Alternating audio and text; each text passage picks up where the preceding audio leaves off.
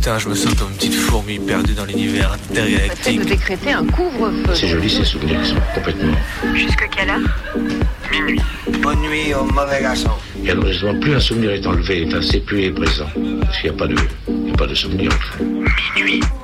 Décousu. La nuit, ce sont des petits groupes très mobiles qui ont sévi dans mes yeux, Saint-Priest, Dessines, Vénitieux, Lyon. On est encore réveillé sur Canu. Si on, si on l'évoque, s'il y avait une image pour le montrer, mieux sans doute.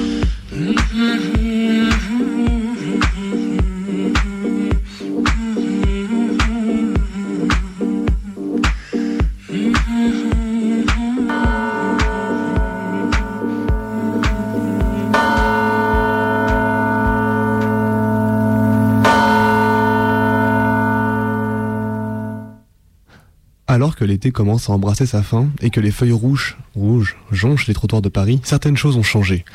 La pluie commence à délaver les murs, les débarrasser de leur poussière estivale, les gens sortent parapluies et coupe-vent, ils convergent pour occuper ponts et centres commerciaux, chants scandés, assemblées, volonté de se rassembler en un vaste automne social. Leçon numéro une de la rentrée, ne plus se laisser avoir par cette satanée saisonnalité de la contestation.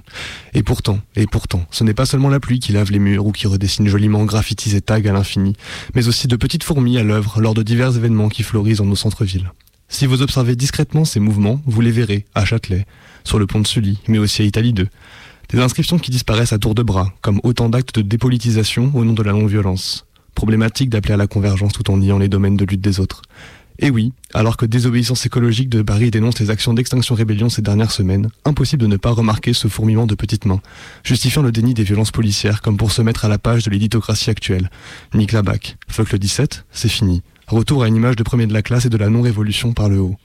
Seulement, la police fait des morts chaque mois, comme à Villiers-le-Bel le 6 octobre, où Ibrahima, 22 ans, a perdu la vie suite à la collision avec un véhicule des forces de l'ordre. En France, la police tue.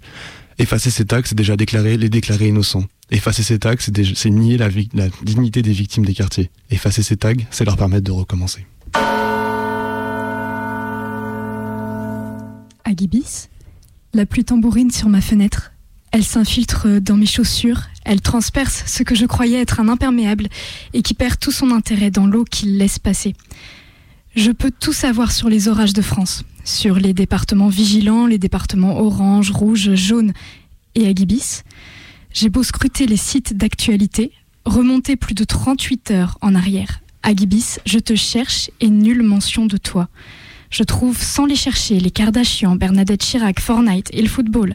Alors pourquoi ai-je besoin de chercher Japon, Typhon pour enfin tomber sur toi? Agibis, plus forte tempête au Japon depuis 1958, tu laisses derrière toi plus de 70 morts, des centaines de blessés, des images apocalyptiques. L'eau s'infiltre sur la Terre et l'archipel est ramené à sa condition insulaire dans un monde où les eaux montent et où ce n'est plus une métaphore. 140 rivières qui débordent, 21 digues qui cèdent, 250 km heure pour des rafales de vent à Tokyo. Et tu n'es même pas dans le fil de notre actualité. Il y a un tribunal à côté de chez moi. Parfois, depuis l'arrêt du tram, j'aperçois des magistrats, des avocats, des procureurs en robe noire et clope au bec. Je les vois sortir, passer devant les vigiles et se fondre dans la foule des passants du soir. Je l'oublie ce bâtiment, un peu gris, un peu sombre, qui se fond dans les masses bétonnées du quartier.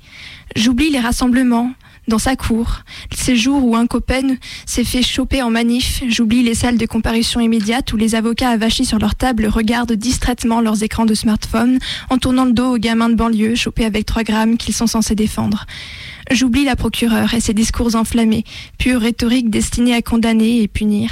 J'oublie les délibérés du juge qui distribue à la louche les peines de prison et qui semble ne pas se rendre compte qu'il a ordonné d'enfermer plus, plus longtemps le petit banlieusard que le mari violent. Non, la plupart du temps, je passe devant le tribunal en ignorant ce que ça fait, que d'y entrer la boule au ventre, que de tomber dans cette cour de théâtre aux actrices en robe noire et qui jouent et rejouent jour après jour cette mascarade de la justice la même pour tous. Justice la même pour tous. Mais aujourd'hui, une deuxième plainte a été déposée contre Assa Traoré qui a voulu l'obt- l'obtenir cette justice pour son frère assassiné. Justice la même pour tous. Encore un panneau d'avis de démolition en marchant dans la rue. Je m'étais promis d'arrêter de compter ces panneaux de rénovation urbaine en banlieue il y a bien des années, et pourtant, Et pourtant, voici que je les revois fleurir une fois qu'une nouvelle tour est descendue, une fois les habitants partis devant la flambée des loyers. La gentrification, c'est rigolo en L3 de géographie, c'est sûr. On apprend par cœur les petites flèches du front de gentrification. Déjà front, l'image de la ligne guerrière, on apprécie. Mais une fois sorti de nos histoires d'échelle et d'orientation cartographique, on se rend compte que c'est son école maternelle qui est partie en fumée, que c'est son école primaire qui a connu le même sort, que c'est MJC qu'on a perdu. Oh, et puis tiens, tout le quartier tant qu'on y est. De toute manière, c'était moche, non? On n'est pas à 10 classes près, au pire les gamins iront dans le privé. Les gens seront contents, les prochains arrivant sûrement. Quant à nous, ben, on regarde ça passivement. On se rend compte qu'on aurait peut-être dû pousser un coup de gueule avant de se rappeler que depuis 2005 en banlieue, on n'écoute plus trop la vie de certaines populations. C'est con. Même en banlieue ouest riche, il y avait des coins de mixité, où on avait des loisirs sans presque rien payer. Et maintenant, on se rend compte qu'on vit dans un mix entre, le Disney de Marne-la-Vallée et du pseudo-haussmanien. Comprenez, faudrait pas effrayer le bourgeois qui traverse le périph' pour la première fois. Et maintenant, on se rend compte qu'on n'est plus vraiment chez soi. On se rend compte que c'est une partie de nous qui a été sapée. Je ne sais plus où donner de la tête. Je ne, sais plus comprendre ce que me souffle la radio, ce qu'infuse Internet dans mon cerveau. Il paraîtrait qu'aujourd'hui, être une femme qui prend de son temps bénévolement afin de permettre à des enfants de sortir de l'école et de visiter les institutions de la République ne serait pas la bienvenue, à cause d'un foulard. Il paraîtrait qu'une femme voilée serait un phénomène qu'il ne faudrait pas encourager. Je ne sais plus qui entendre. Ce n'est pas le Front National, Rassemblement National, appelez ça comme vous voulez, qui stigmatise et qui montre son, islamophobie, crasse. Non, c'est le ministre de l'Éducation nationale. Je ne sais plus quoi faire. Je ne sais plus lire ce qu'on me tend. Le mieux serait peut-être de fermer les yeux et d'aller dormir dans un monde où accompagner les enfants vers la citoyenneté, c'est un acte qu'il faut applaudir et remercier. Il paraîtrait que ce serait ça, un monde qui ne marcherait pas sur la tête. Piège à filles, avec un mélange ravageur sur base de thé vert aux dominantes de noix, cardamone et range.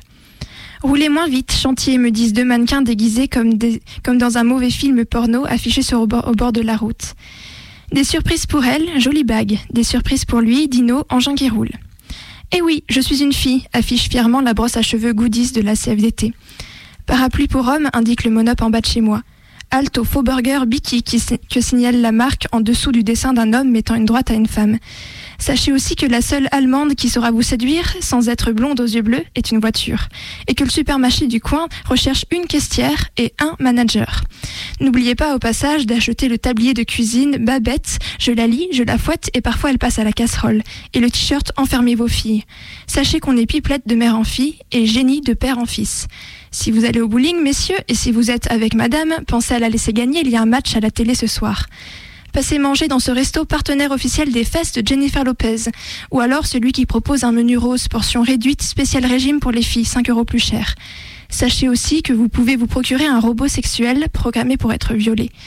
Et nous, de nous étonner encore des agressions et du 121e féminicide de l'année. L'actualité nous, fait faire de tristes comparaisons. T'allumes ta télé, ton poste radio, ton téléphone, et tu te grattes la tête en remarquant que les corrompus de Levallois sont logés dans la même enseigne, pardon, prison, que l'antifa incriminé à tort d'avoir cramé la voiture des keufs. Intéressant.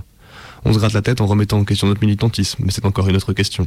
On remarque ensuite que l'un est condamné après 20 ans de corruption et de nombreux procès, tandis que l'autre croupit en détention provisoire suite à la décision d'un proc fascisant. D'un côté, le maire dont les comptes attestaient la corruption de, de la corruption et l'antifa balancé par une poucave identitaire. On se dit que ça doit être rigolo de jouer, la, santé comme maison dans les Sims, mais bon, au-delà du jeu, la justice de classe est bien triste. On se dit qu'au moins les Sims ont cette chance d'être égaux.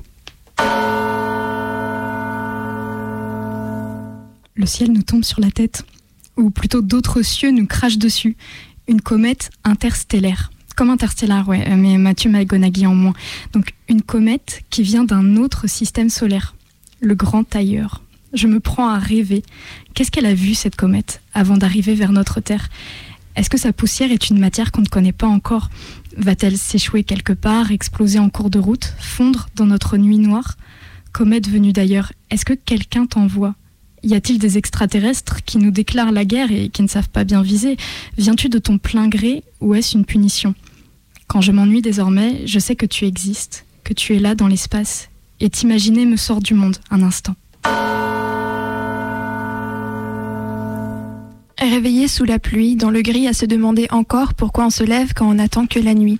à marcher dans les flaques sur les trottoirs devenus liquides et noirs comme le ciel, à traverser sans les voir les voitures et les gens, sans regarder les visages et les vies, les histoires qui cheminent parallèlement à la nôtre, perdre son regard dans le fleuve tourbillonnant sous l'orage, ignoré par les tours, les bureaux, les agences, les travailleurs harassés, emporté le long de l'avenue par les sirènes, les, les moteurs, les cris, les klaxons, les klaxons des bus, emporté dans une journée pareille aux autres, grise comme elle aurait pu être bleue sans rien changer à sa fadeur.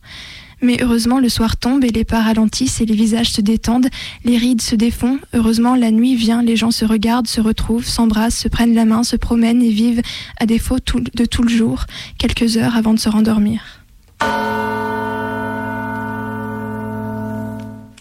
Il est 20h18, vous écoutez Radio Canu. C'est le tremplin de Minuit décousu, nouvelle émission de radio libre et de création autour de la confidence avec Colline, juste en face de moi. Avec Maë, qui nous fait la régie ce soir. Coucou. Voilà. Et tout de suite, je crois qu'on passe à une chronique culturelle, l'art nuit, que nous a préparé Colline, autour donc d'une pièce qui revient de New York, si j'ai bien compris. Tout à fait.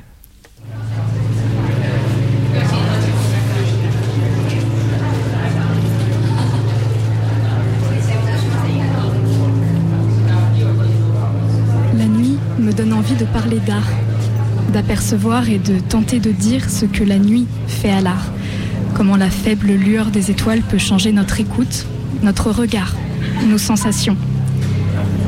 On n'établit pas la même relation à l'art en plein jour ou à la nuit tombée. Et c'est mon objectif que de traquer, de débusquer, de révéler les moments où l'art se tapit et s'épanouit dans la nuit noire. En bref, je vous parle de l'art nuit. Et ce soir, je vous emmène à New York, là où les réverbères zèbrent les trottoirs mouillés, où le fracas des voitures et les sirènes de pompiers vous tordent le cœur.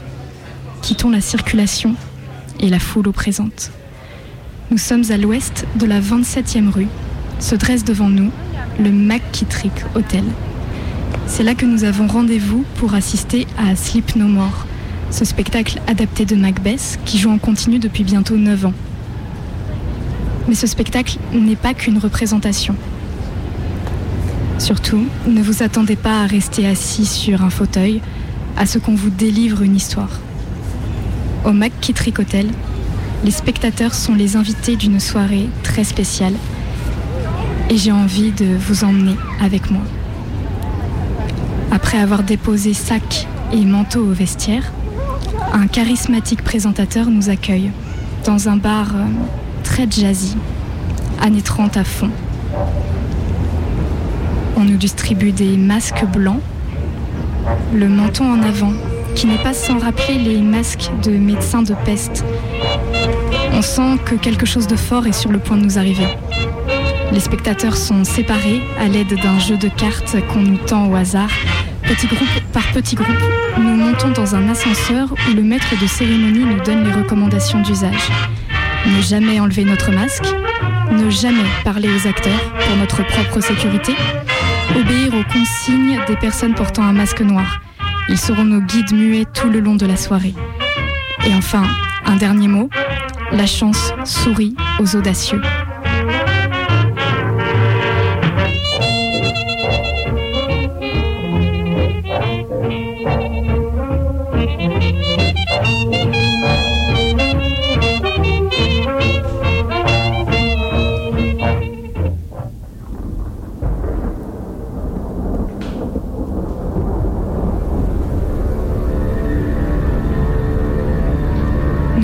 Au cœur de cet hôtel gigantesque et entièrement habité par et pour la représentation.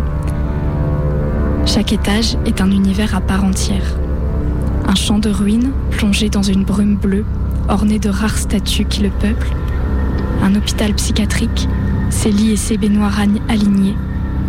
Une grande salle de bal avec des balcons en bois. Un bar offrant une table de billard et un serveur peu sympathique.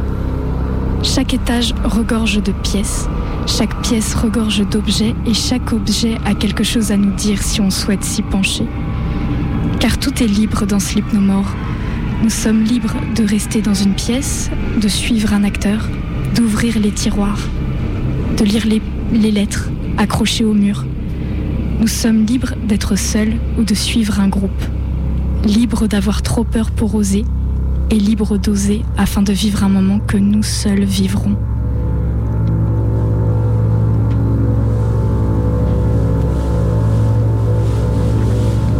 Les comédiens et comédiennes, plutôt danseurs et danseuses, suivent un chemin, leur fil, et il est impossible de tout voir en une seule soirée. Nous assistons, au hasard des salles et des rencontres, à des histoires de déchirure, des histoires de meurtre, des histoires de pouvoir et de folie. Pas besoin d'être spécialiste de Shakespeare pour que ces êtres nous parlent, s'imprègnent dans nos imaginaires et que les liens entre eux se tissent dans l'univers complet que représente l'expérience de Sleep No More.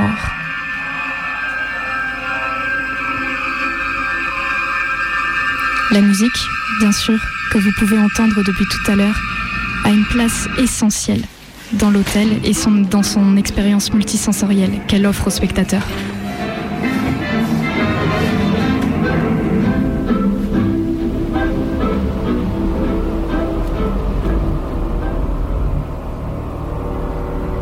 Mais si votre cœur se serre, que l'angoisse vous monte, sachez qu'il est toujours possible de redescendre dans ce bar jazz qui nous avait accueillis. Vous pourrez y entendre chanteurs et chanteuses y interpréter des standards. Et quand vous vous sentirez prêt, vous pourrez reprendre votre courage à deux mains avant de rejoindre l'inquiétante folie qui guette chaque recoin de l'hôtel.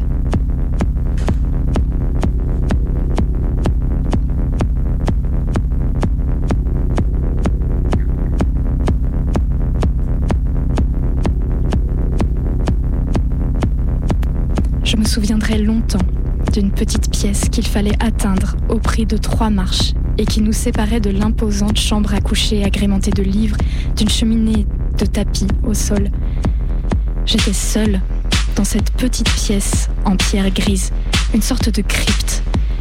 Il y avait quatre rangées de bancs avec du velours rouge qui faisaient face à une Bible fermée et posée sur un pupitre en bois.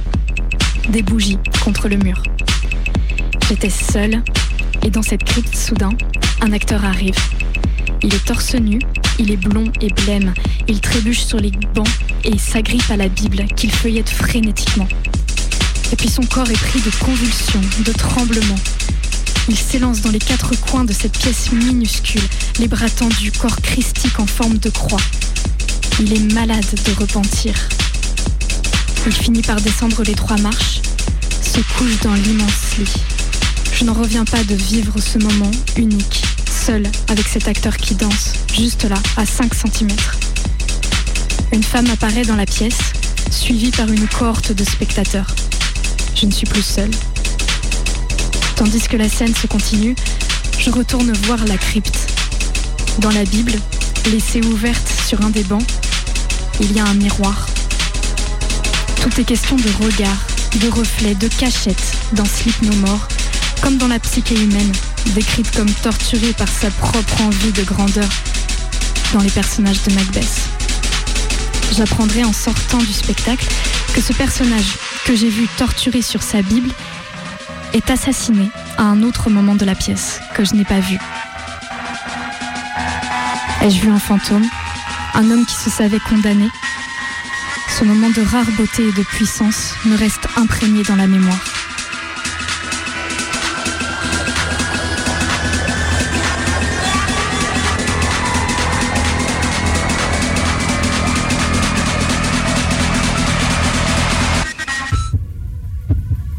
Lorsque c'est déjà la fin, les masques noirs font en sorte que le parcours de chaque spectateur arrive jusqu'à la grande salle de bal, où a lieu la scène finale. Tous nous recevons la même fin, mais aucun de nous n'aura vécu la même chose ce soir. Il y a des scènes que j'ai vues plusieurs fois et des salles où je suis restée des demi-heures entières en attendant que quelque chose se passe et finalement rien n'y arrivait. Ces trois heures sont passées comme dans un rêve. Le temps n'avait plus de sens. Et à la sortie, tu, découvres en discutant avec tes proches à quel point vos expériences ont été différentes. Les scènes que toi seul tu as vues, les scènes que tu as manquées. Sleep No More est une expérience totale qui nous plonge dans un univers à tel point complet que nous n'en ferions sans doute pas encore le tour en y retournant une deuxième fois. L'art a cela de beau qu'il s'étend dans la nuit, comme une toile qui s'étire et ouvre de nouvelles fenêtres vers d'autres réalités. Sleep No More est une de ces fenêtres qui transforme la vision de ceux qui regardent à travers.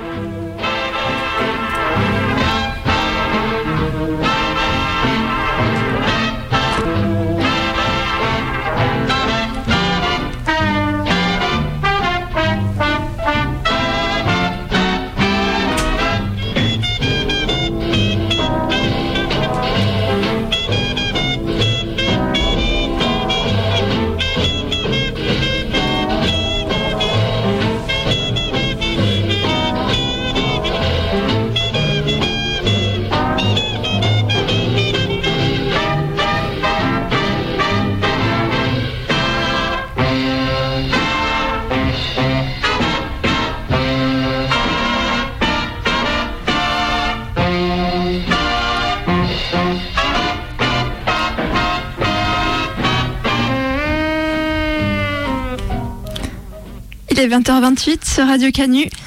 Le 102.2, c'est le tremplin de Minuit décousu qui aura lieu tous les mardis de 23h à minuit. Avec Bebe, Colline. Et Maë. Aidez-moi à parler, s'il vous plaît. Bah, bien sûr. Mais alors, techniquement, on devrait recevoir des appels pour nous raconter des anecdotes accompagnées d'une petite musique qui représenterait cette anecdote quelque part, ou la personne, peu importe. Mais nous, on est preneurs d'histoire. Sauf qu'aujourd'hui, il y a des petits problèmes d'internet, donc du coup, on ne pourra pas avoir de témoignages ni de musique. Cela dit, nous avons enregistré une- un petit extrait, je crois, dont nous a laissé un petit message, ou avec une musique. Exactement, du coup, bah voilà, c'est un faux appel, mais euh, bientôt on espère que vous nous appel- appellerez en direct. Du coup, on vous fait tout de suite entendre ça. Bonjour, je m'appelle Jean-Baptiste. Du coup, je viens pour vous laisser un message par rapport aux musiques qui ont euh, bercé notre vie. Euh, moi, si je devais penser à une musique importante, ce serait le générique de Friends. Parce que euh, quand je rentrais chez moi le midi pour manger, euh, quand j'étais en sixième, cinquième, je regardais avec ma maman. Euh, du coup, j'adorais ça. On, on regardait euh, un épisode par jour. Donc la musique, c'était vraiment synonyme de allez, ça commence, on va, on va rigoler. Et, et puis après, euh, ça a été important pour moi, Friends. Euh, je regardais à peu près tous les ans. Là, je connais vraiment par cœur, donc euh, je pense que je vais espacer avant de revoir. Mais à chaque fois que je- j'entends la musique, j'ai toujours le même intérêt. En prépa, on regardait tous les soirs euh, avec euh, à l'internat, du coup, avec euh, avec tout le monde. Euh, du coup, c'était vraiment sympa. On tapait des mains, évidemment, à la musique, comme tout le monde. Euh, voilà. Bah merci du coup Jean-Baptiste pour de nous avoir appelé en direct sur Canu. Hein. Oui, c'est un faux appel qui fait très bien euh, un semblant d'être un vrai appel. Ah oui, du coup, on peut presque rebondir dessus, c'est fou. Oui, et il pourra pas nous répondre. Il pourra pas nous répondre, Ce qui est dommage puisque puisque c'était le principe de ce qu'on Bah, avait prévu ça. dans cette Voilà, séquence. Mais on compte sur vous, euh, les auditeurs, pour nous appeler les semaines suivantes, Voilà, de 23h à minuit, euh, et c'est vous qui nous raconterez vos histoires Voilà. de musique. Puisse discuter un petit peu. Voilà, et puis après écouter du coup la musique dont vous venez nous parler. Du coup, on vous propose bah, d'écouter I Will Be There For You, euh, dont Jean-Baptiste vient de nous raconter une anecdote dessus. Ma phrase n'était pas française, tant pis.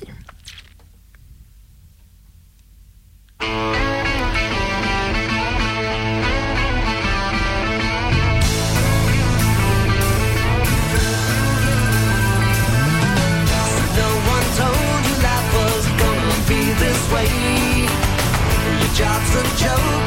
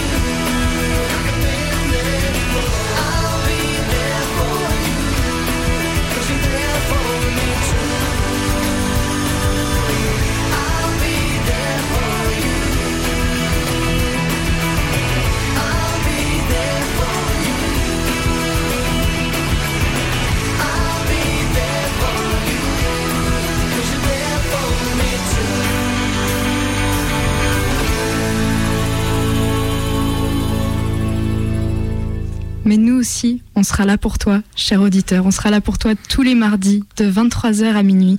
On s'appelle Minuit décousu et on est ravis de faire ta connaissance, cher auditeur de Canu. Alors, nous, à Minuit décousu, on aime euh, parler confidence, euh, vous raconter nos histoires, que vous nous racontiez les vôtres. Et pour nous, les confidences, ça part aussi, ça part ça passe. Passe. Ça passe. Euh, Oui, ça ça passe. Ah là là, ça passe aussi par un format documentaire. Et je crois qu'aujourd'hui, euh, c'est toi, Bebe, qui allais tendre euh, le micro. C'est ça, oui, je suis tombé sur quelque- un, petit, un petit texte qui m'a bien plu et dont je parlerai sûrement après. On vous laisse écouter le témoignage de Millepertuis. Aujourd'hui dans les rues de Paris contre le la PMA. Ils étaient, selon 74 500 aujourd'hui dans les rues de la capitale. Paris, dimanche 6 octobre 2019, jour de manif anti-PMA pour toutes. Toi, bien sûr, tu es dans la contre-manif, la manif sauvage, la manif anti-anti-PMA. T'as hésité à venir parce que tu es déjà épuisé, mais hier, tu étais au rassemblement devant la fontaine Saint-Michel et tu les as vus, tes copaines lesbiennes, trans, non-binaires, et tu penses à ta copine, la première personne avec laquelle tu te dis que peut-être oui, tu as envie d'avoir des enfants et de fonder une famille. Et tu penses à tes potes trans, coincés en repas de famille ou loin en Erasmus, et tu te dis que c'est trop important. Alors tu mets un pull bleu et des docks noirs et une veste noire, en espérant que ça passera malgré ta gueule de métis asiate et tes cheveux trop courts.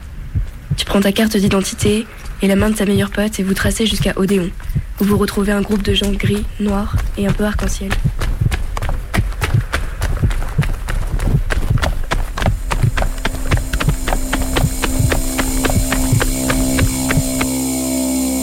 et vous criez une première fois sur les manifestants que la bouche de métro vomit par paquet. Vous tapez dans vos mains et l'adrénaline est bien là. Mais déjà, il faut rester sur ses gardes, être mobile, bouger par petits groupes le long des rues parallèles au cortège et tu passes, repasses, traverses ce flot de gens avec leurs drapeaux verts et rouges. Tu ne vois que ça.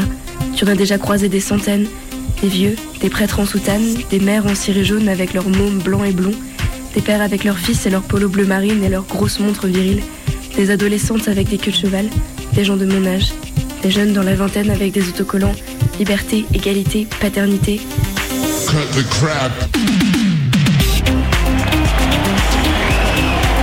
Soudain, place Montparnasse, c'est la fin de la manif.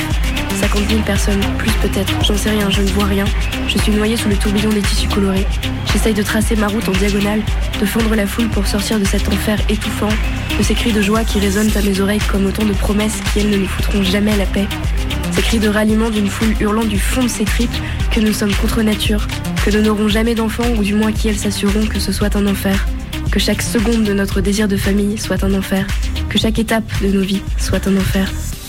Et je ne comprends pas pourquoi, comment, tous ces gens peuvent être là à gueuler qu'elles nous haïssent, que nous ne devrions pas avoir des droits dont elles jouissent depuis des millénaires, que nous ne devrions même pas exister parce qu'au fond c'est bien de ça dont il s'agit. C'est de leur lutte de chaque seconde contre chacune de nos respirations. C'est de leur hurlement à chacun de nos pas. C'est leur flot de mots et leur pluie de coups de poing contre chacun de nos baisers, nos mains serrées, nos corps emmêlés, nos amours célébrés.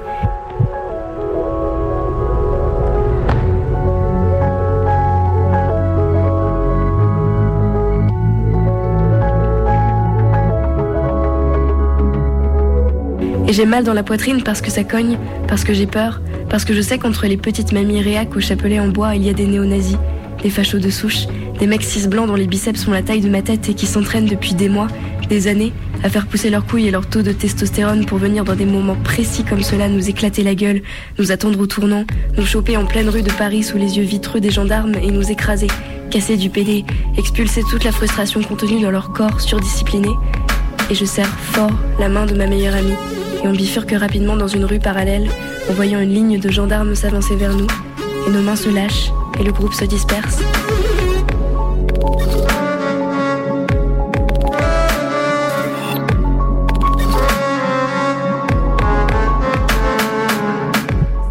On est peut-être une cinquantaine, marchant d'abord lentement et sans bruit pour ne pas se faire repérer, jusqu'à ce que des cris éclatent, venus de poitrines compressées trop longtemps.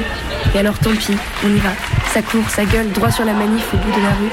Et pendant un instant de grâce, on proclamait haut et fort PMA pour tous et Siamo tutti antifascisti. avec nos drapeaux arc-en-ciel, sous l'œil de quelques caméras, avant de se faire courser par les flics et injurier par le service d'ordre au t-shirt orange.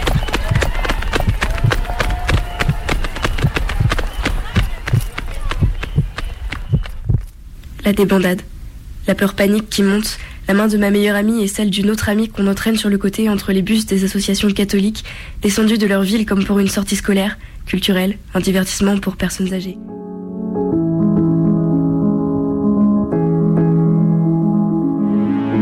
C'est dur de trouver quoi faire face à cette vague d'horreur, l'envie d'en découdre toujours, mais soudain on n'est plus qu'une dizaine, éparpillés de chaque côté du cortège. On passe au milieu et si on était suffisamment nombreux, cela, on pourrait interrompre leur chant et tenter de les recouvrir de nôtres, avant de courir encore, mais on n'est pas assez, toujours pas assez.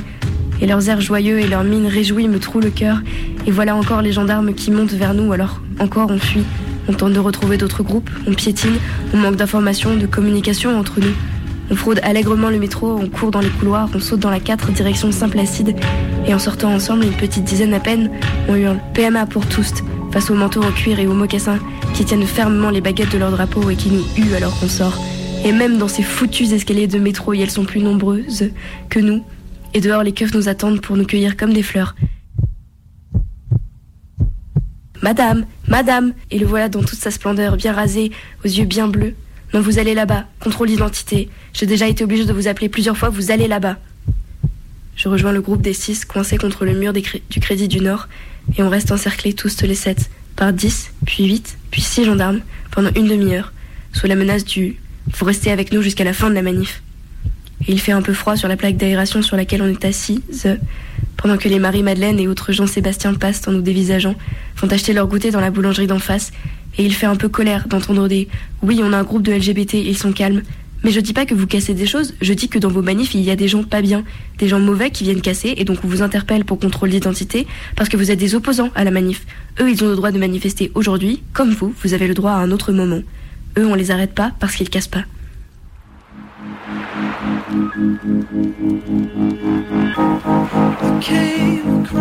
Someone from time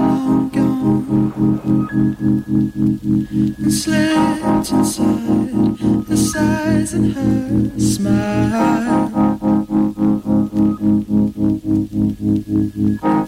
I came across this maybe fortune. Ils cassent pas. Et elles cassent pas les vitres des banques dans lesquelles elles travaillent, non. Mais elles nous cassent nous, nous les opposantes qui n'avons pour le coup fait que crier dans une bouche de métro. Nous les dangereusement armés d'une pancarte en carton, cachée dans le dos de Manon et qu'elle émiette discrètement entre les barreaux de la plaque d'aération, au cas où. Nous les LGBTQI+, bouillonnant à l'intérieur, de se dire mais comment? Comment peut-on nous regarder dans les yeux et nous dire que leur haine a le droit de manifester sur le même plan que nos revendications à des droits humains?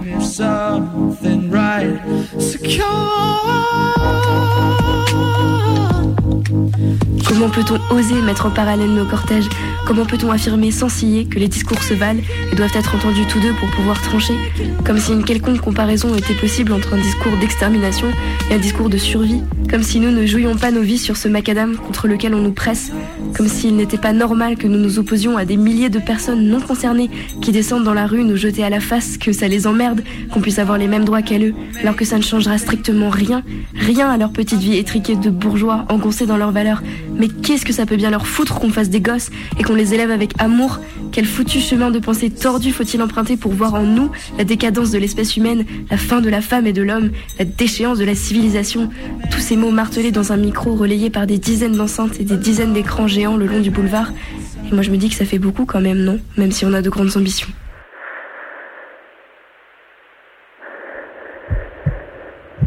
Cette rage, toujours, qui monte, qui monte et s'enfle à mesure que l'on se rapproche de la tour Montparnasse, à mesure que l'on croise leur hallucinant déploiement de t-shirts, d'équipes, de flyers, que l'on prend la mesure de leur argent, de leurs moyens, de leur impunité, la rage de leur médiatisation, de leur normalisation, de leur pouvoir, la rage qu'on ose après ça nous dire à nous qu'on est un lobby, qu'on est agressif et agressive, qu'on est fermé au dialogue, alors que bordel, mais jamais je n'avais à ce point reçu de violence. La rage de cette injustice sans nom, ou plutôt aux noms trop nombreux, la rage de l'ignorance, de la mesquinerie, de la haine, la rage qu'on nous prenne sans cesse pour des cons, pour des connes, la rage qu'on nous interpelle pour notre dégaine queer, la rage de voir ce gendarme asiate et cette femme noire avec une pancarte où sont dessinées des éprouvettes en dessous desquelles il est écrit le mot papa, La rage de voir la suprématie blanche bien vivante, car soigneusement transmise par des croulants à leur progéniture pourrie gâtée et aveuglée de privilèges. La rage de ne pouvoir hurler tout ce que j'ai sur le cœur. La rage d'être dépassé par une marée de slogans dont chaque mot résonne comme autant de patates dans ta gueule, comme autant de glas pour nos futurs gamins. La rage à en pleurer, la rage dans tout le corps, la rage qui fait trembler et marcher comme si chaque pas pouvait ouvrir une faille dans le sol et tous te les engloutir. La rage à travers tout Paris, la rage jusqu'à ce type étalé sur deux sièges dans le métro du retour, la rage d'avoir dû rentrer, seul, épuisé, en les voyant avec leurs drapeaux roulés dans leurs sacs sur les terrasses des cafés, un bon dimanche après-midi après la messe, une jolie sortie en famille, une initiation aux valeurs civiques, et cette envie de renverser les tables, d'arracher les affiches, de déchirer leurs drapeaux, de saccager leur confort bien pensant et de leur enlever ce petit air de contentement qui suit la certitude que leur indignation hypocrite a été entendue, comprise et partagée, que demain tout le monde ne parlera que d'elle, qu'elles se verront offrir encore des tribunes et des minutes de grande écoute, pendant que nous on serre les poings, on se bouffe l'intérieur des joues, on réprime nos sanglots de rage et on continue à lutter, à avoir le sang qui cogne contre nos veines, à se dire qu'on se laissera pas faire et qu'on les fondera, nos familles, qu'on les a déjà fondées, que ce qui se passe quand on est ensemble, c'est déjà un bout de ça, un bout de vrai, un bout de nous chancelant qui illumine l'existence et qui rend la vie supportable, un bout de nous bancal qui avance pourtant sans cesse, un bout de nous les mains jointes, la tête haute et les mâchoires serrées, un bout de nos fiertés.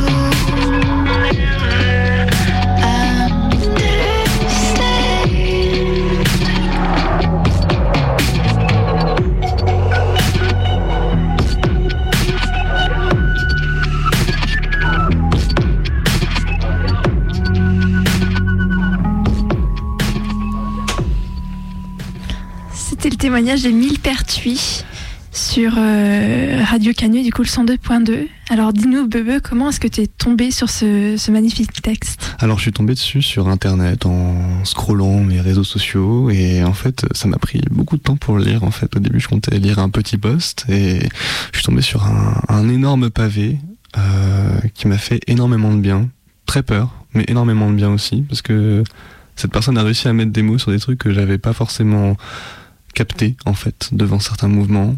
Et peut-être que c'est le fait que je sois bi etc qui fait que je me suis senti autant euh, impliqué là-dedans mais euh, vu que j'avais jamais été dans des contre-manifestations euh, de ce type ça m'a vraiment marqué en fait cette expression de la violence. C'est pourquoi je l'ai proposé donc de le lire pour nous et qu'on puisse un petit peu le, le mettre en son ensemble. Voilà et je suis très très content du résultat et je suis très je la remercie encore énormément pour ça. Ouais, c'est vrai que bah, du coup, à, à l'écoute, euh, quand, quand elle nous l'a lu, ou, euh, euh, bah, quand je l'ai lu aussi en amont, euh, c'est c'est un texte qui, qui met une claque en fait. ouais c'est ça c'est exactement ça c'est le texte qui met un peu à genoux et euh, pour le coup euh, on s'en met pas comme ça je trouve Je suis exactement d'accord avec euh, ce que tu disais au début, Bebe. C'est-à-dire que moi aussi, j'ai commencé en, en lisant à me dire, bon, Ouais, voilà, je vais, je vais peut-être lire pendant une minute, euh, ça peut être intéressant. Et en fait, tu mets le doigt dans l'engrenage et tu ne peux pas t'arrêter non. parce que c'est tellement fort comme parole et, et c'est tellement euh, euh, inattendu aussi. c'est ça que complètement c'est la première fois que j'entends aussi un, un témoignage de, de C'est contre-manif. ça, complètement. Et comme ça, un jeudi après-midi, tomber dessus, ça fait vraiment, euh, ça fait vraiment quelque chose. Ah, Je trouve ça vraiment très intéressant de voir euh, voilà l'expression de toute cette violence effectivement que bah, que peuvent recevoir euh, ces personnes face à des manifs de, de ce type. euh. et c'est pas c'est ce qu'elle dit dans son texte quoi. J'ai jamais elle a pris autant de violence dans d'un coup. Enfin, je, je trouve qu'elle le Ah retransmet vraiment ouais, elle le et retransmet que très très bien. Et puis on visualise très très bien la situation à Paris, les grands boulevards, euh, la foule. C'est très très imagé son texte, je trouve. voilà. Donc on te remercie encore Mille Pertuis de nous avoir fait confiance de nous avoir lu ce texte. Encore et merci. de l'avoir écrit surtout parce que bah voilà je crois que tu nous as tous apporté beaucoup il est 20h49 sur Radio Canu vous êtes en train d'écouter l'émission Tremplin de Minuit décousu qui aura lieu tous les mardis de 23h à minuit voilà on est super content d'être sur Radio Canu ce soir Et, euh, et voilà, comme on vous expliquait au début de l'émission, on aimerait proposer des moments de libre antenne dans cette émission où vous, auditeurs, auditrices, vous nous appelleriez pour nous raconter une anecdote par rapport à une chanson ou une musique que vous aimez particulièrement ou alors que vous est arrivé quelque chose un peu spécial dessus. Qui vous rappelle des souvenirs Voilà, c'est ça. Et euh, bon, ce soir, euh, le téléphone est en panne, malheureusement, donc on peut pas euh, vous écouter, mais voilà, on peut vous donner des exemples de, de ce que ça pourrait donner. Et du coup, euh, moi, ce soir, je vais vous raconter. Dis-nous tout, Maï. Merci, Colline. Euh, je vais essayer de vous, de vous raconter une anecdote qu'on m'a racontée par rapport à une musique, donc je me l'approprie un petit peu. Voilà, c'est un ami qui m'a raconté que euh, une soirée où il était avec bah, un autre ami en train de, de préparer un court métrage de cinéma, voilà, euh, fait complètement euh, bah, en, en autoproduction, en amateur et euh, voilà, il, il m'a décrit cette, euh, cette image d'une cuisine avec ses deux amis attablés à une table en train de travailler sur leur, euh, sur leur projet de court métrage, en train de fumer du sapin euh, pour les intimes euh, et en train d'écouter du coup cette musique qu'on va, qu'on va vous passer. Et je l'ai trouvé vraiment émouvant parce que cet ami-là me racontait que c'était un sentiment, j'espère que je traduis bien sa pensée, un sentiment de, bah, de satisfaction en fait sur euh, ce qu'il t'es en train de faire de ta vie. Voilà, t'es avec ton pote, t'es en train de fumer dans ta cuisine, en train de faire ce projet qui te passionne et de passer finalement un, un super, euh, un super moment, une super soirée. Je vais pas m'étendre plus sur la question parce que bah, c'est très difficile de raconter euh, quelque chose que quelqu'un d'autre a vécu. C'est déjà bien. Ouais. Et en même temps, on, on voit bien comment des fois une musique peut euh, parfaire la plénitude Ouais. d'un moment. La, la musique euh, Ouais, devient puis- un, un peu la bande son de sa vie. Ouais, complètement happer l'atmosphère comme ça, c'est un truc assez ouf. C'est ça, et on se retrouve à l'observer un peu du dessus, comme justement si c'était un film. Je vous laisse Et tout se écouter. rejoint. Et tout se Voilà. rejoint. Vous, je vous laisse écouter donc It Ain't Nothing.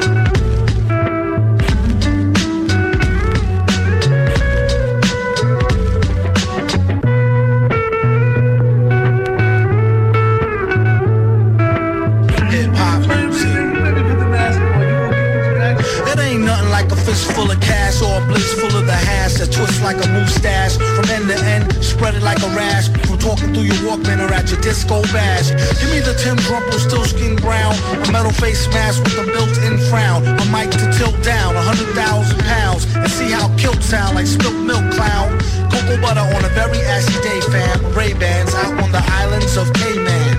Or I break it down for the layman. Bandit Soleil for the Central Pay. Tan, a can of old gold, too cold to hold, slow your roll. Keep on moving like soul to soul, hold the dough. Like a fool stole pity off, trying to go up against City Hall Titty Ball. The black mic is like a red violin. Okay, everybody back to the lab, try again. Rap game like Leviathan, leave bad taste, killing my high like niacin. Stop kidding, middlemen need riddling. Hit me with the full tin and gin and I'm a kid again.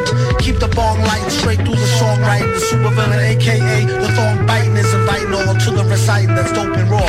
Hoping all y'all come in peace and it's open bar. Tear the roof off this bumper rise clock by the end of the night. Spaz like Shazbot. Spilt a shot, made the pen lines runny. Ill plot to ten times Ben Stein money funny how he ripped the scripts with a straight face with more rhymes than his lines in your database placing rappers in endangerment who's reckless with this food for thought, sorta like breakfast. You could mark it off as wreck on the checklist. Wearing gold fronts, can't afford no necklace. Should that 10 go to help build them daycares? Somebody say yeah, pay your fears. Give the herbalizers their shares, and y'all can pay doom and beers. I came to the shores of America, the sky that's a pillar, the alpha and omega, the home of the beggars, the black settlers who've been beaten, raped, lynched, robbed, and stoned, and called upon the earth for service till they couldn't maintain it home. This dates back to 1555 when they captured the first tribe of men and piled them in a pen 50 feet high. It took them all on the 9,000 mile ride.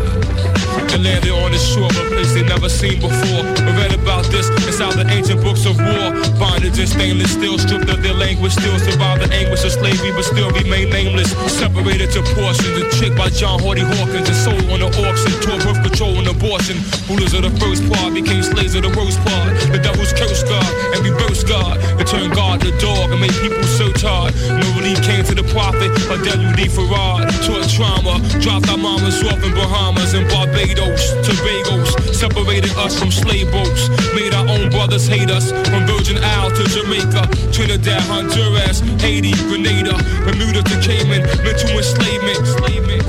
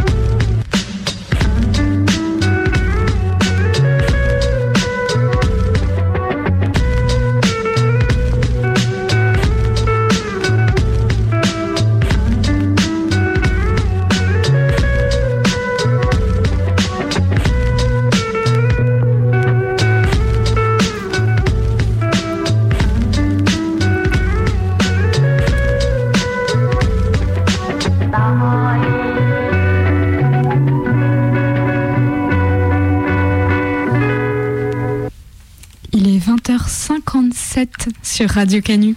C'est Minuit décousu qui te parle. Tu pourras nous écouter par la suite tous les mardis de 23h à minuit. Et Minuit décousu, c'est avec euh, Bebe, avec euh, Maë. Et avec Colline. C'est ça. Ça. Et puis on essaie de raconter des histoires, d'écouter des histoires, des témoignages anonymes. Et on essaie d'explorer les différentes manières de raconter des histoires. On a eu des brèves, on a eu des appels téléphoniques euh, fictifs. Fictifs, voilà. Très... Seulement pour ce soir. Seulement pour ce soir. On a eu du coup l'art nuit qui discutait de la culture. Et on a eu du doc aussi. Je, je, je cherchais en même temps dans ma tête, c'est un peu dur de refaire le fil de l'émission. Et maintenant, on va avoir une fiction. C'est ça, coup. une fiction horrifique, fantastique, ou une autre manière de raconter des histoires, du coup, pour se faire peur un petit peu le soir, comme ça, au, au coin du feu. Et ce, ce soir, j'ai choisi une nouvelle de Stephen King qui s'appelle N, qui, était, qui est parue en 2008. Voilà, que j'aime particulièrement. Welcome to a night of total terror. We all go through that sometimes. Johnny, You're still afraid. They're coming to get you, Barbara. the boogeyman is coming.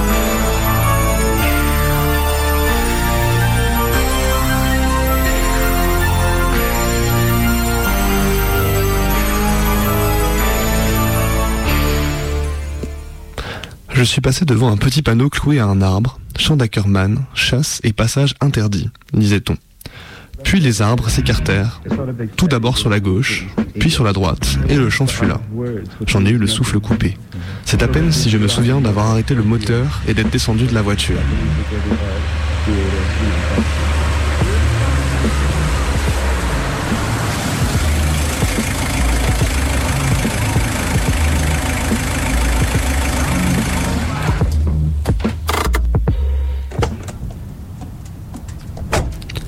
Je ne me rappelle pas non plus avoir pris mon appareil photo, mais il fallait bien, vu que je le tenais à la main en arrivant aux limites du champ et que sa bandoulière et l'étui des objectifs de rechange se balançaient contre ma jambe.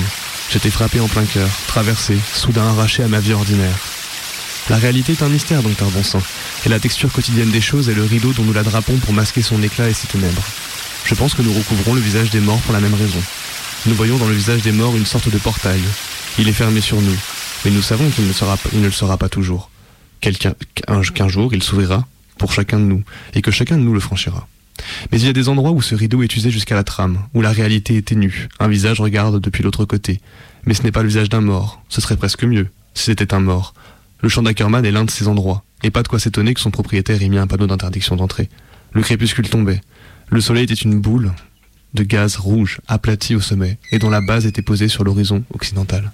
La rivière déroulait ses méandres ensanglantés par reflets, à 12 ou 15 kilomètres, mais sa rumeur me parvenait dans le silence du soir. Au-delà, les, bois, les, bois, les bois bleu-gris s'élevaient dans une série de crêtes jusqu'à l'autre horizon.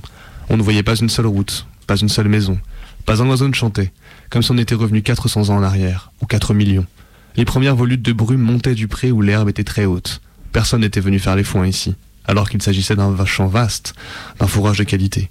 La brume surgissait du verre, de plus en plus sombre comme souffle une haleine. À croire que la terre elle-même était vivante.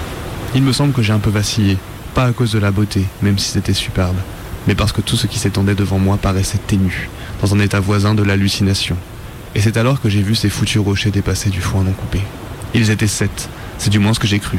Le plus haut mesurait environ 1m50, le plus petit un peu moins d'un mètre. Les autres se situant entre les deux. Je me rappelle m'être approché du premier, mais c'est comme se rappeler d'un rêve alors qu'il a commencé à se dissiper avec la lumière du matin. Vous savez comment c'est Oui, bien sûr, les rêves sont forcément partie de votre quotidien. Sauf que ce n'était pas un rêve. J'entendais le foin frotter contre mon pantalon. Je sentais l'humidité gagner le tissu et commencer à coller à ma peau en dessous du genou. De temps en temps, un buisson, du sumac poussait en bouquet ici et là. Retenait la sacoche de mes objectifs de rechange qui tapaient ensuite plus fort contre ma cuisse. J'arrivais près du rocher le plus proche et je m'arrêtais. C'était l'un des plus hauts. J'ai tout d'abord cru que ces visages, des visages étaient sculptés. Pas des visages humains, mais des têtes de bêtes et des monstres. Puis j'ai légèrement changé de position et je me suis rendu compte que c'était seulement un effet de la lumière rasante, qui épaissit les ombres, et les fait paraître comme. comme n'importe quoi. En fait, après être resté quelque temps dans ma nouvelle position, j'ai vu de nouvelles figures. Certaines paraissaient humaines, mais elles étaient tout aussi horribles. Plus en réalité, parce que leur humanité les rend encore plus horribles, n'est-ce pas? Parce que nous ne connaissons ce qui est humain, nous comprenons ce qui est humain, ou du moins nous le croyons.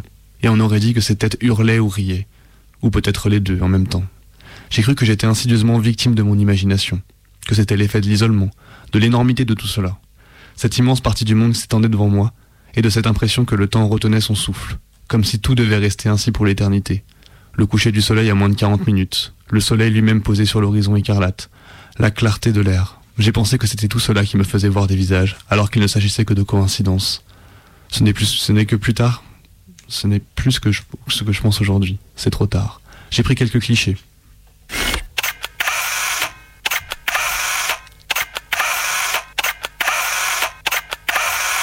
Cinq, je crois. Un mauvais chiffre, mais je ne le savais pas à ce moment-là. Puis j'ai un peu reculé pour avoir les sept rochers sur la même photo, et lorsque je les ai cadrés, je me suis rendu compte qu'ils étaient huit en réalité, disposés en une sorte de cercle approximatif. On se rendait compte, à condition de regarder attentivement, qu'ils devaient faire partie d'une formation géologique sous-jacente, surgie du sol il y avait des millénaires, ou au contraire, dénudée plus récemment par l'érosion. Mais ils donnaient aussi l'impression d'avoir été volontairement disposés ainsi, comme un cercle de druides. Ils ne comportaient aucune sculpture, cependant, ce n'est celle des éléments. Je le sais parce que j'y suis retourné en plein jour pour en être certain. Rien que des creux et des saillies dans la pierre, c'est tout. J'ai encore pris quatre clichés.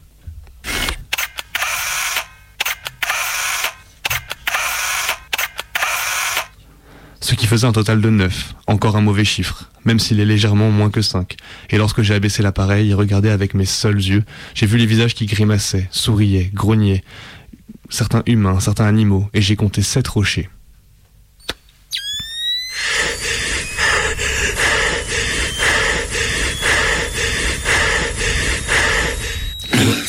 Je regardais à nouveau à travers l'objectif et ils étaient huit. J'ai commencé à avoir la tête qui tournait, la peur me gagnait. Je n'avais qu'une envie, ficher le camp de là avant la tombée de la nuit, me retrouver loin de ce champ et de nouveau sur la route 117, avec du rock à plein tube à la radio.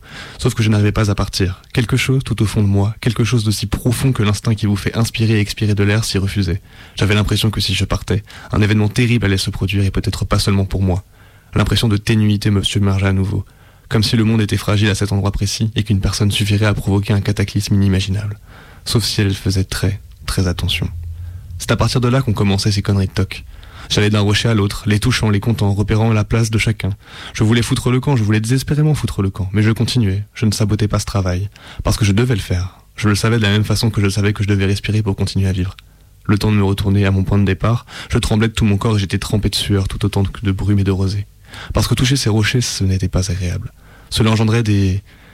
des idées, des images, des images hideuses, dans l'une d'elles, je découpais ma femme en morceaux à coups de hache et je riais pendant qu'elle hurlait et levait les mains pleines de sang pour se protéger. Il y en avait huit. Cependant, huit rochers dans le champ d'Ackerman, un bon chiffre, un chiffre sûr, je le savais. Et cela n'avait plus d'importance que je les vois à travers l'objectif de mon appareil ou à l'œil nu. Une fois touchés, ils étaient fixés. Il faisait de plus en plus sombre. L'horizon coupait le soleil en deux. Mais je voyais encore très bien. L'air était d'une limpidité étrange. J'avais encore peur car il y avait quelque chose qui n'allait pas du tout ici. Tout le proclamait, jusqu'au silence des oiseaux qui le proclamaient.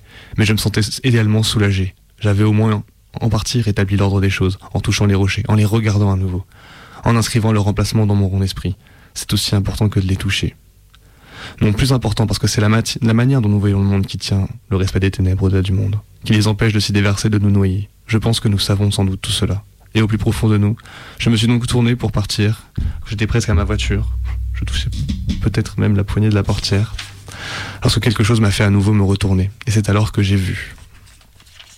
Il y avait quelque chose au milieu des rochers, au milieu du cercle qu'ils formaient, soit par hasard, soit par l'effet d'une volonté. C'était noir, noir comme le ciel à l'est, à vert, vert comme le foin. Cela tournait très lentement mais sans jamais détacher ses yeux de moi, car ça avait des yeux, des, des, yeux d'un rose maladif.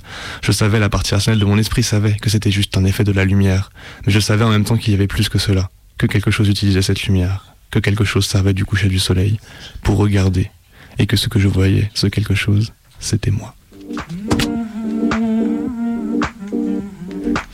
Merci beaucoup, c'était Minuit décousu sur Canu. On vous retrouve dès la semaine prochaine à 23h et on laisse tout de suite la place à l'émission suivante.